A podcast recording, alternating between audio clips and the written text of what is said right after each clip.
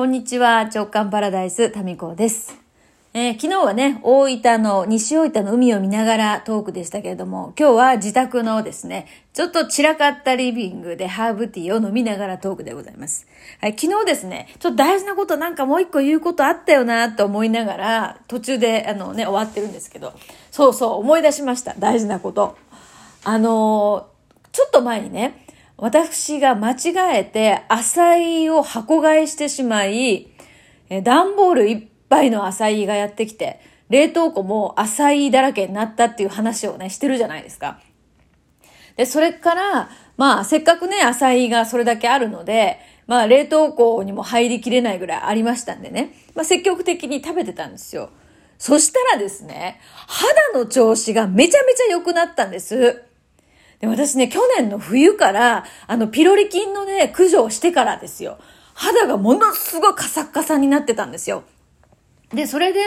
えー、近所のエステにね、行って駆け込んでですね、なんとかなりませんかねみたいな感じだったんですけど、まあ、ちょっとはね、マシになったんだけど、やっぱり根本的にすっごい乾燥してて、目の周りがね、もうゾウさんの目みたいになってたんですよ。で、それでね、もうテンション下がりますよね。私こう、瞬きするたんびに、なんか皮膚がピキーってなるような感じ。で、季節柄その乾燥してたっていうのもあると思うんですけど、もうこんなに乾燥したの、タミコ初めてぐらい乾燥してたんですよ。で、それがね、浅いを、まあ朝晩食べてたら、浅いとヨーグルトとチアシードと、あとココナッツフレークと、甘酒とか蜂蜜とか、まあその時によって微妙に違うんだけど、それとフルーツとかね。結構ね、入れて、私、浅いの、その、浅いボールですよね、いわゆる。それが大好きになっちゃって、なんかね、こう、結構浅い減ったんですよね、それで、好きで食べてて。それでね、気がついたらもう、なんかあれから2週間ぐらい経ってんのかな。超肌の調子が良くなってきて、で、これね、浅い効果なんじゃないかなと思って、浅いのね、成分を調べたら、あの、ポリフェノールが、すごい入っていて、鉄分も入ってるんですよね。だからそれがね、私に足りてなかったのかもしれないですね。とにかく肌の調子がいいです。本当に。いや、あのそう、乾燥が止まりましたね。はい。で、まあこれ、浅いのおかげだと私は感じてるんですけど、まあわかりませんけどね。まあそうだとしたらですよ。そっからが気づきだったんですよ。この箱買いをしたっていうことって、また私のね、おっちょこちょいだなっていう、まあそうおっちょこちょいなんですけど、結果としてすごい必要なことだったということになりますよね。ね。だからこの宇宙からの宅配便だったんですよ。この浅いは、きっと。で、うっかり買ってしまって、そんな自分バカバカバカっていうこう責めるわけではなく、あの、まあ、冷凍庫いっぱいですけどもね、なんか必要があってやっぱ届いたわけですよ、朝日が。っていうふうにね、思って。いや、なんかやっぱね、その必要だから物事って起こってるんだけれども、その時その瞬間には、あ、やっちまったなっていうふうになりますよね、普通ね。まあ、そんなにこう落ち込んだりはしなかったですけどね。だけど、こう、あ、また失敗しちゃったな、みたいな、またミスしちゃったなって思いがちだけど、それでいいんですよ、きっと。っていうことに気づいたんです。だからこの自分のミスをね、こう、それをこう、なんていうんですね、言い訳じゃないですけど、それをこう、ポジティブに取ってるというわけではないんですけど、すべては必要があって起こってるんではないかっていうことが言いたかったんです。って考えた時にですよ。昨日、私大分で会ってたね、上本千尋さんっていう、まあたびたびこのラジオトークにも登場し、実際にね、ゲストで出てくれたこともあるんですけど、まあ彼女はヘアメイクさんなんですね。で、今大分の西大分で眉サロンをやってるんですよ。で、前からね、眉、眉が大事、眉が大事って言ってて、まあついに数年前に眉サロンをオープンして、今すごい人気のサロンなんです。で、まあ彼女との出会いっていうのは、もう今から遡ること二十数年前、私のまだ独身だった頃ですね。地方局のテレビ局にはヘアメイクさんっていう考え方がなかったんですよ。メイクさんがいなかったの。だから自分で部屋もメイクして出てたんですよ。まあだから地方局のね、アナウンサーって昔はもう結構ダサい感じだったじゃないですか。まあ当然なんですよ。ファッションセンスとかメイクの知識ないですからね。でも、テレビの質、番組のクオリティを上げていくためには、ヘアメイクさん絶対必要だって思ったんです。私はね。で、上司にお願いして、ヘアメイクさんをつけてくださいっていうふうに言ったら、自分で探してこいって言われたんですよ。そうで、いや、大分にね、私も就職で初めて大分に行ってますから、そんなにこう、その取材以外では人脈がなくて、どうしようかなって、まあ思ってたんですけど、たまたまね、同期の、えー、まあ、他の部署のね、人の女性の社員のお家に遊びに行ったんですよ。で、その時に彼女が結婚したばっかりだったんだよ、確か。で、それで結婚式の前撮りの写真を見せてくれたんですよ。で、その前撮りの写真がね、素敵だったんです。で、何が素敵だったかっていうと、ヘアメイクが素敵だったんですよ。まあ、突飛なものじゃなくて、な、何かこの、普段の彼女の良さがすごく引き出されるようなメイクだったんですね。で、それを見たときに、あ、この人に番組のヘアメイクをお願いしたいって思ったんです。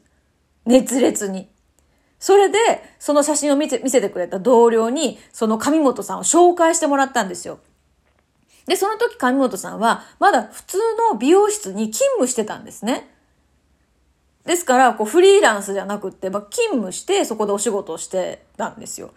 で、その彼女に、あの、テレビのヘアメイクの、やってもらえませんかっていうふうに、なんか直談判っていうかですね、お願いして、で、やってもらえるっていう流れになったんですね。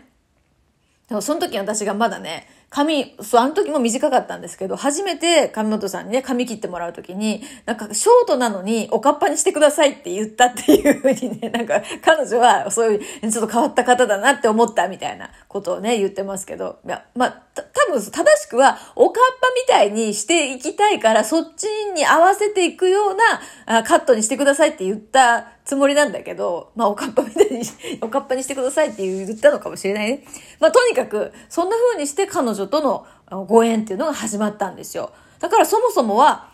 会ってこの人にメイクしてもらいたいと思ったわけじゃなくって、その彼女がやった仕事の写真を見て、あ、この人だって思ったんです。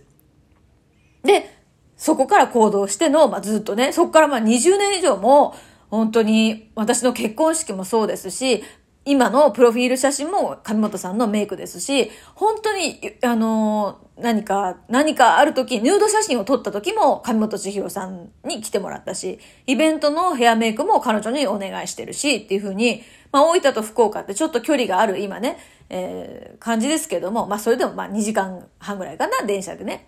ですけども、いつもお願いしてるわけです。で、まあ、その仕事上でもお願いしてるし、プライベートでもすごい、こう、気があってですね、20年以上、だから、まあ、20代後半から50代になる今までですね。うん、だから、まあ、ほぼほぼ30歳前後から50代まででも20年ぐらいですよ。で、私がドミニカに住んでる時には彼女は地球の反対側のドミニカ共和国までで遊びに来ましたからね。みたいに、すごいこう一緒に遊んだり学んだりっていう仲間なんですね。で、それが、始まりはその、たまたま見た写真からだったんですよ。で、ヘアメイク誰かいないかなって、誰かご縁があったらいいなって、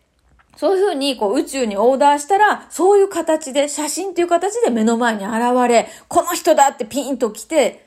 大正解じゃないですか。大正解だと思ってるんですよね。あの時に本当に無理言ってですね、この写真のヘアメイクさん紹介してくださいって言って本当に良かったなって思うんです。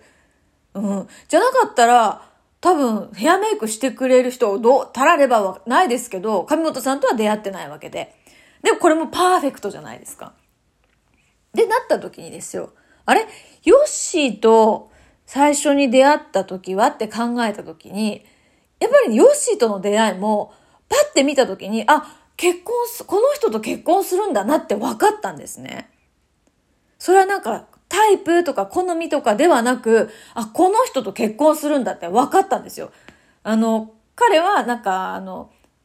彼の講演会の取材に私が行っていて、その時にステージ上に、あの、ヨシが現れて、それを見た時に、顔も全然見えないんだけども、後ろの方で見てた私は、あ、この人と結婚するんだって分かったんですよね。で、これも、なんか、こう、宇宙が仕組んだ、決めた、なんていうかな、ギフトなのかもしれないですよね。で、それにピンと、あ、これだって分かるような感覚とこうフィットするというか、私が受信したわけですよ。で、浅井にしろ、最初は、えって、箱で頼んじゃったよって思うけど、いや、結果としてパーフェクトだなっていうように、容姿に関してもなんか日々、まあ一緒に暮らしてると、やっぱイラッとすることもあるし、なんか、こう、つかず離れず、近寄ってはまた喧嘩になりみたいな繰り返しですけど、多分トータルで見たらですよ。こう今まで私の身の回りに起こった直感ベースで進んでいく物事に関して言えばですね、一個も間違ってないんですよ。全部パーフェクトなんですよね。で、なったらなんかヨッシーも多分、こう、いろんな気づきをくれて最終的には、あ、やっぱこの人だったんだなってなるんだろうなっていう、この浅いきっかけで、ヨッシーとの結婚、出会いまでも考えたっていうね。そういう昨日から今日にかけてでしたね。まあ、上本さんとの出会いもそうですし、だから人とのご縁とか、何か物事が起こるアクシデントも含めてですね、そういうものって全部が、なんかその瞬間は嫌だったり、ゲッと思ったりするけど、実はパーフェクトに展開されていってるんだろうなっていうこと。そういう目で物事を見ると、またですね、こう、イラつき具合も軽やかになりますよね。という気づきでした。それでは。